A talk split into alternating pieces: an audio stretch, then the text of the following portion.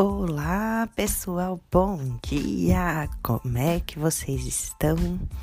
Estamos aí na reta final do nosso planejamento de 2021. Mas eu fico pensando aqui, o que, é importante para um planejamento? Será que é só é, pensar nas ações que serão realizadas, na, em estabelecer uma agenda dessa realização das ações? Ou será que é importante também sabermos qual que é o nosso papel, qual que é o nosso propósito nisso que estamos planejando? E é pensando nisso que eu trago uma reflexão sobre o poder do propósito no trabalho. E será que é possível viver sem propósito no trabalho?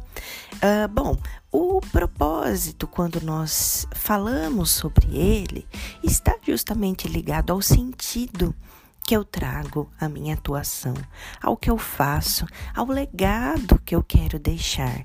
E não só simplesmente trabalhar por um reconhecimento financeiro ou por um benefício. Então, é, eu trago uma reflexão aqui, é, justamente falando sobre isso, que trabalhar por um propósito, por algo, por um legado que eu quero deixar, vai muito além de encontrar um trabalho que ofereça benefícios e uma remuneração satisfatória. É preciso sentir que o seu trabalho faz a diferença e encará-lo como algo grandioso e de valor, não somente para a empresa, mas para você principalmente. É importante, então, é, fazer mais pelo próximo, pelos próximos e até mesmo pelo mundo. Transformar processos, pessoas e o ambiente, inclusive o ambiente de trabalho.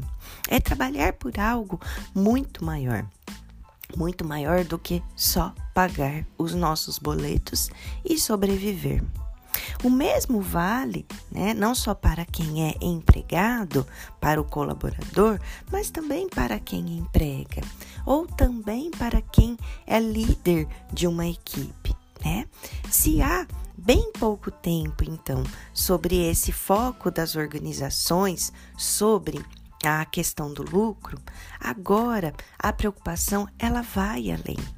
Quem deseja se manter num mercado competitivo como que nós estamos vivendo, deve buscar gerar valor para as pessoas, gerar valor para a sociedade no modo geral. Isso porque enxergar um propósito qual que é o meu objetivo, qual que é a intencionalidade do meu viver profissional, ele está muito além de, um, de, uma gestão de um negócio é, em que você trabalha. Hoje, pensando nessa questão do propósito, é para gerar o um impacto positivo na vida das pessoas. E isso também conta a realização profissional. E claro que consequência disso é a produtividade, desculpe, e também o sucesso do negócio.